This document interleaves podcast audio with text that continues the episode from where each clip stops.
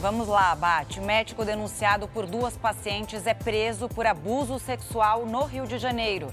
E o presidente Lula desembarca no Catar depois de cumprir a agenda na Arábia Saudita. Agora, no JR.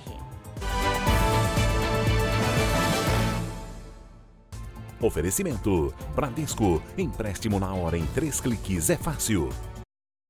Um médico foi preso por suspeita de abusar sexualmente de duas pacientes no estado do Rio. A gente vai com a Natália Dovigo. Natália, boa tarde. O que, que essas vítimas relataram? Boa tarde para você, Camila, e a todos que nos assistem. Elas contaram que foram levadas pelo médico a um consultório que fica em um posto em uma área mais afastada em Mangaratiba, litoral sul fluminense. As pacientes disseram que foram convencidas a tirar a roupa e abusadas. Emílio Pontes da Fonseca Júnior foi preso hoje numa ação do Ministério Público Estadual. Ele vai responder por violação sexual mediante fraude. O caso aconteceu em dezembro do ano passado. A Secretaria de Saúde de Mangaratiba informou que o médico era terceirizado e teve o contrato encerrado em janeiro. O Conselho Regional de Medicina do Rio abriu uma investigação e a defesa do médico não foi localizada. Camila. Você vê, né? Um médico fazer isso. Obrigada, viu, Natália? Um empresário de um grupo atacadista do ramo de alimentos foi preso nesta quarta-feira em Salvador. Com a ajuda de laranjas, ele é suspeito de sonegar ao menos 78 milhões de reais de ICMS, mas o valor pode chegar a meio bilhão de reais. O grupo empresarial não teve o nome divulgado. A Polícia Civil pediu à Justiça o bloqueio de bens dos investigados.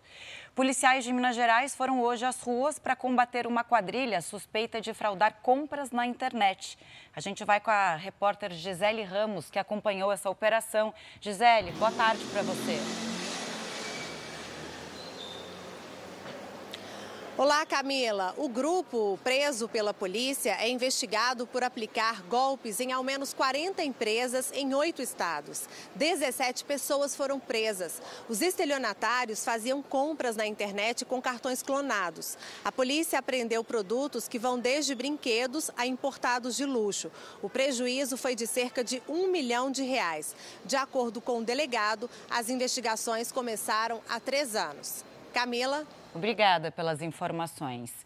E o presidente Lula já está no Catar no segundo dia da viagem pelo Oriente Médio. Lá ele ainda não teve compromissos oficiais. Mais cedo, Lula cumpriu agenda na Arábia Saudita.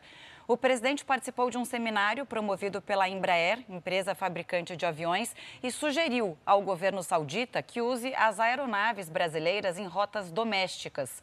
Depois, o presidente participou de reuniões de negócios com empresários e autoridades. A Arábia Saudita é o maior parceiro comercial do Brasil na região e as transações no ano passado superaram os 40 bilhões de reais. Chega ao fim essa edição. Continue com o nosso querido Bate e o Cidade Alerta. Boa tarde a todos.